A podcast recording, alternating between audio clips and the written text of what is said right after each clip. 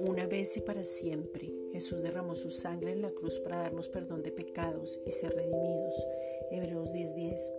Una vez y para siempre, anuló el acta que nos era contraria y la clavó en la cruz. Colosenses 2:14. Y por eso no hay ninguna condenación para los hijos de Dios. Romanos 8:1.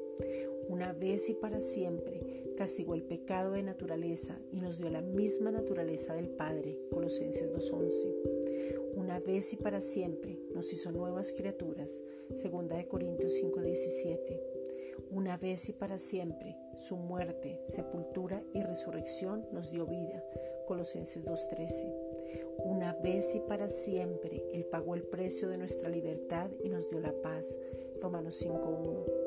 Una vez y para siempre Jesús apartó y abolió el pecado. Juan 1:29. Una vez y para siempre, Él venció y destronó a Satanás, donde nos dio la victoria y triunfó en la cruz. Colosenses 2.15. Una vez y para siempre abrió el cielo y las bendiciones son nuestras. Efesios 1.3. Una vez y para siempre se llevó toda enfermedad y dolencia en su cuerpo para que tengamos salud y sanidad divina. Isaías 53, versículos 4 y 5.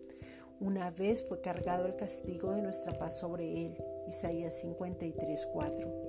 Una vez y para siempre quitó las llaves y las entregó a la iglesia. Por eso ahora tenemos la autoridad. Apocalipsis 1.18.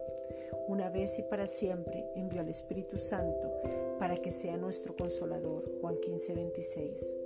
Una vez y para siempre nos abrió un camino vivo y nuevo al Padre para entrar confiadamente a su presencia.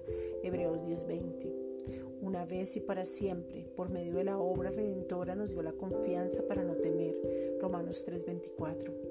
Una vez y para siempre nos volvió al origen dándonos identidad y paternidad. Romanos 8:29. Una vez y para siempre nos dio vida, vida eterna y vida en abundancia.